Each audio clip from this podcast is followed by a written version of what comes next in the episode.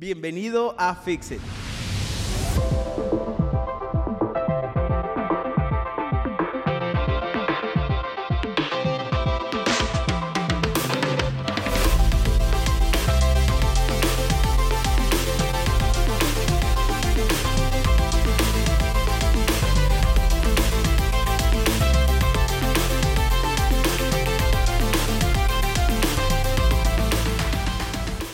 tal? Espero que te encuentres muy bien. Yo estoy súper emocionado de poder iniciar esta serie de audios donde te comparto un poco del proceso en el cual estoy actualmente.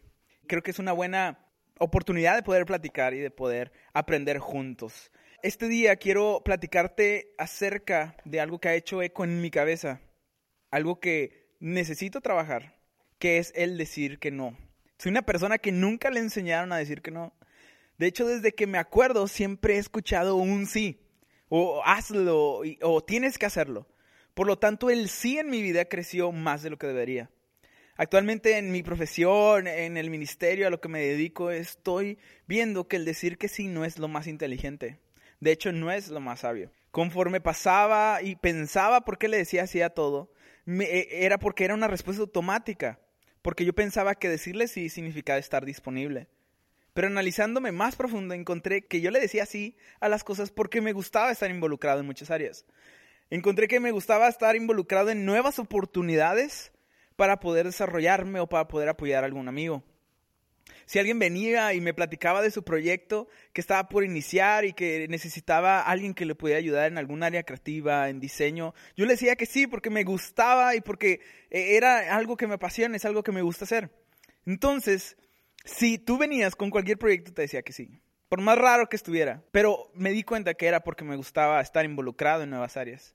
Me gustaba estar metido en muchas áreas. Y eso no me trajo buenos resultados. De hecho, me metí hasta en problemas de gratis. Eso provocaba que cuando yo decía que sí, prometía y no cumplía. O se me olvidaba. Lo peor es que amigos cercanos llegaban y me contaban su proyecto. Y yo les decía que sí pero yo no me acordaba que ese mismo día le había dicho sí a tres personas o, en la semana ya me había comprometido para poder hacer sus proyectos. Yo no tengo el hábito de escribir.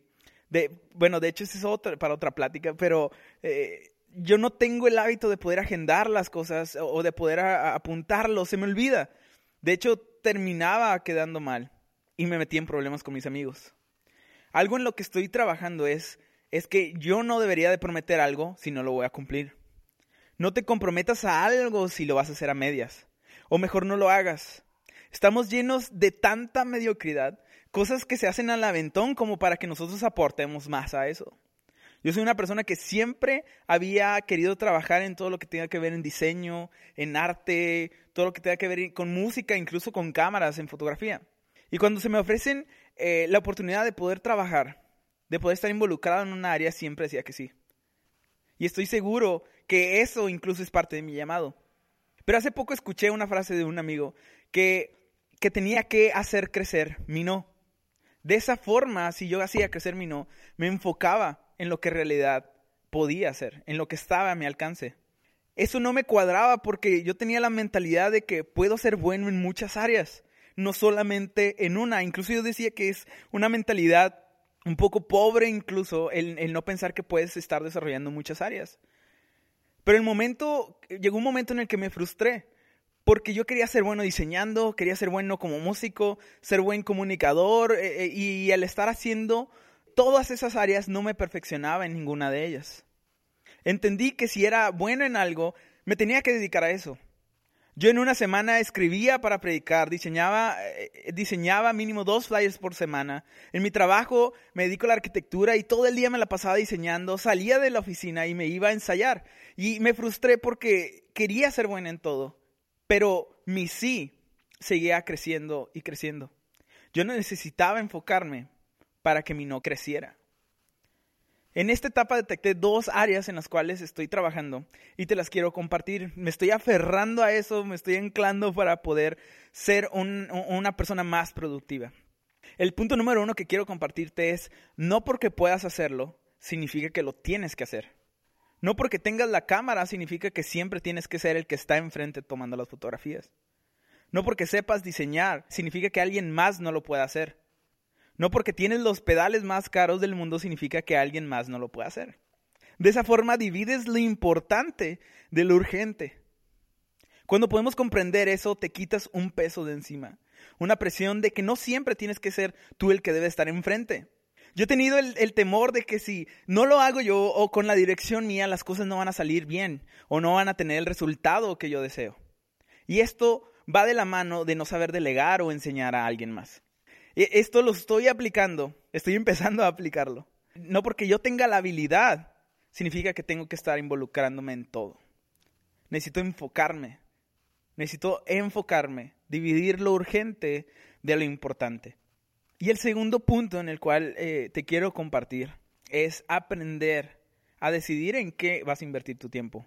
Cuando nuestros no crecen, acotas a qué le vas a dedicar tus 24 horas del día. Tú y yo estamos en una temporada o en un tiempo donde no podemos desperdiciar tus horas. Tú y yo no podemos desperdiciar nuestro tiempo. No sé cuántos años tengas, pero tu tiempo vale y vale mucho como para desperdiciarlo. Aprende a invertir tu tiempo. Cada día que pasas te vuelves más viejo. Tenemos las horas contadas. Y si no eres inmortal como yo, necesitamos aprender a qué le vamos a invertir nuestro tiempo. Si eres bueno en un área, dedícate a eso. Si sabes a qué le vas a dedicar tu tiempo, no hay nada que se te salga de control.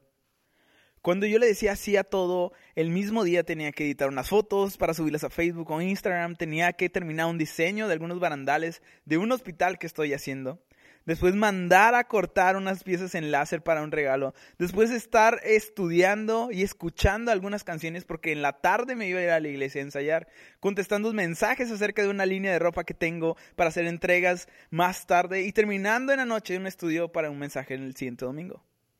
Cuando empecé a decidir en qué voy a invertir mi tiempo, fui más productivo. No le quedó mal a los clientes, no le quedó mal a mis amigos. Cuando empiezas a decidir, aprendes a organizarte.